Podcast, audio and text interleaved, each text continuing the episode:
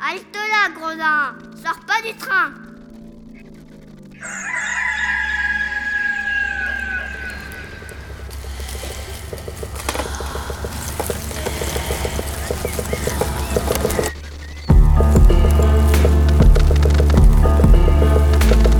Dès ma plus tendre Plus on est jeunesse, malheureux, plus on souffre. Il faut plaindre les affligés. C'est une loi loi de l'humanité. puis de manière ou d'autre, les consolations arrivent et la douleur s'en va. Nun durch mich ein Unrecht Je me propose de raconter sans nouvelles ou fable, ou parabole, ou histoire, à notre L'an 1348, la peste se répandit dans Florence. On trouvera dans ces nouvelles plusieurs aventures galantes, tant anciennes que modernes.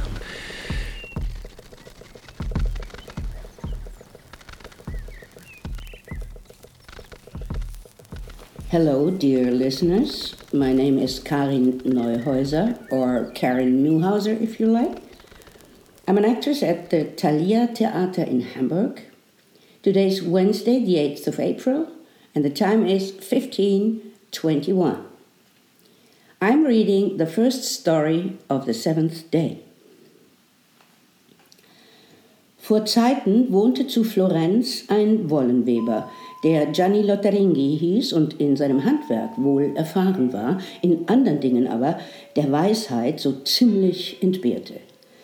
Er schlug nämlich etwas in die Gattung frommgläubiger Pinsel über, war häufig Anführer der singenden Brüder von Santa Maria Novella und hatte die Aufsicht über ihren Betsaal und andere ähnliche Ämtchen, die ihn nicht wenig mit sich selbst zufrieden machten. Das alles geschah aber, weil er als wohlhabender Mann den Mönchen gar vielmals treffliche Mahlzeiten gab. Wie nun aber überdies der eine ihm Strümpfe, der andere Kragen, der dritte Scapulia mehrfach abzuschwatzen wussten, lehrten sie ihn allerhand schöne Gebete und gaben ihm das Vaterunser auf Italienisch, das Lied des heiligen Alexius, den Klagegesang des heiligen Bernhard, das Loblied der Donna Mathilde und anderes ähnliches Gewäsch, das er sehr hoch hielt und zum Heil seiner Seele sorgfältig aufhob. Nun hatte dieser Gianni ein bildhübsches und munteres Weib, welches Mona Tessa hieß und eine Tochter des Manuccio della Cucuglia war, eine äußerst gescheite und umsichtige Frau.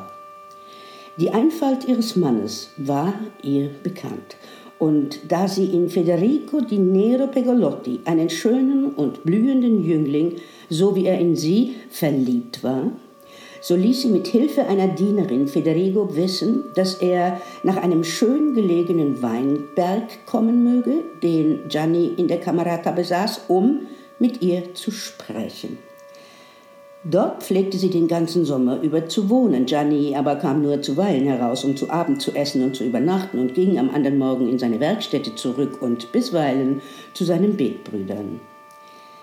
Federico, dem nichts erwünschter sein konnte, verfügte sich am bezeichneten Tag gegen Abend hinauf, wo er, da Gianni die ganze Nacht nicht erschien, gemächlich und in großer Lust mit der Geliebten speiste und bei ihr herbergte, indes sie in seinen Armen ruhte und ihn die Nacht hindurch wohl sechs von den Lobgesängen ihres Mannes lehrte. Da nun weder sie noch er diese erste Nacht die letzte bleiben zu lassen gedachten, so verabredeten sie, damit die Magd ihn nicht immer erst zu bestellen brauchte, für ihre künftigen Zusammenkünfte folgendes. So oft Federigo nach einer kleinen Besitzung, die er etwas weiter den Berg hinauf hatte, ginge, oder so oft er von da zurückkäme, sollte er auf einen Eselskopf achten, der nahe bei Giannis Haus auf einem Rebpfahl gesteckt war. Wäre der Eselskopf mit der Schnauze nach Florenz gekehrt, so möchte er denselben Abend bei Einbruch der Dunkelheit ohne Scheu zu ihr kommen und, fände er etwa die Tür verschlossen, nur dreimal leise klopfen, worauf sie ihm schon öffnen werde. Sähe aber der Eselskopf mit der Schnauze nach Fiesole hin, so möchte er fortbleiben, weil dann Gianni draußen übernachtete. Auf solche Weise verschafften sich die zwei manche Zusammenkunft.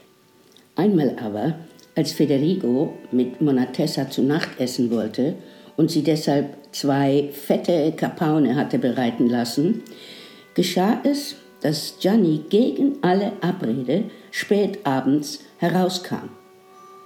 Der Frau kam dies gar ungelegen.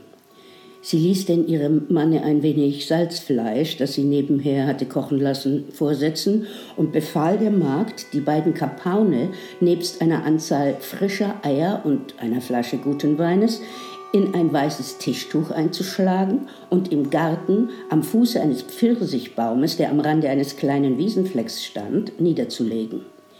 In diesem Garten aber, in dem sie schon öfter mit Federigo zu Abend gegessen hatte, konnte man gelangen, ohne durch das Haus zu gehen. So ärgerlich aber war sie, dass sie ganz vergaß, der Magd zu sagen, sie solle dort warten, bis Federigo gekommen wäre, um ihm zu sagen, dass Gianni gekommen sei. Er aber solle essen, was im Garten läge. Nun war sie gar nicht lange mit Gianni zu Bett gegangen und die Magd desgleichen, als Federigo ankam und einmal leise an die Tür klopfte, welche der Schlafkammer so nahe war, dass Gianni es augenblicklich vernahm und seine Frau ebenso. Doch um in Gianni womöglich keinen Argwohn zu wecken, tat sie, als schliefe sie fest. Federigo wartete einen Augenblick und pochte zum zweiten Mal. Darüber verwunderte sich Gianni, stieß die Frau an und sagte, Tessa, hörst du nichts? Mir ist's, als würde an unsere Türe geklopft. Die Frau, die es nur allzu gut gehört hatte, tat, als erwache sie aus tiefem Schlafe und fragte, was sagst du? Ich sage, antwortete Johnny, dass es mir vorkommt, als werde an unsere Tür geklopft. Geklopft? fragte die Frau. Weh mir, liebster Johnny, weißt du nicht, was das ist? Das Gespenst ist es, vor dem ich all die Nächte entsetzliche Angst ausgestanden habe. Sobald ich es nur klopfen hörte, habe ich den Kopf unter das Bett gesteckt und nicht eher den Mut gehabt, ihn herauszuziehen, als bis es helllichter Tag war. Darauf sprach Gianni, Frau, lass nur gut sein und fürchte dich nicht, wenn es auch ein Gespenst ist. Ich habe vorhin das Te Lucies und das Intemerata gesprochen und viele andere Gebete, als wir zu Bette gingen, und habe das Bett auch von einer Ecke zur anderen im Namen des Vaters und des Sohnes und des Heiligen Geistes gesegnet. Und darum hast du nichts zu fürchten, denn wie schlimm auch das Gespenst sein mag, uns kann es nicht schaden. Die Frau sorgte sich indes, dass Federico anderweitigen Verdacht schöpfen und sich mit ihr überwerfen möchte. Daher beschloss sie, jedenfalls aufzustehen und ihm begreiflich zu machen, dass Gianni anwesend sei. Deshalb antwortete sie ihrem Gatten, Schon recht, du hast gut reden, aber ich werde weder Ruhe noch Frieden finden, bevor wir nicht das Gespenst beschworen haben, da du nun einmal hier bist. Beschwören, sagte Gianni. Wie soll man das aber anstellen? Ich verstehe mich auf das Beschwören, antwortete die Frau. Neulich, als ich zum Ablass nach Fiesole ging, klagte ich meine Angst einer von jenen Klausnerinnen.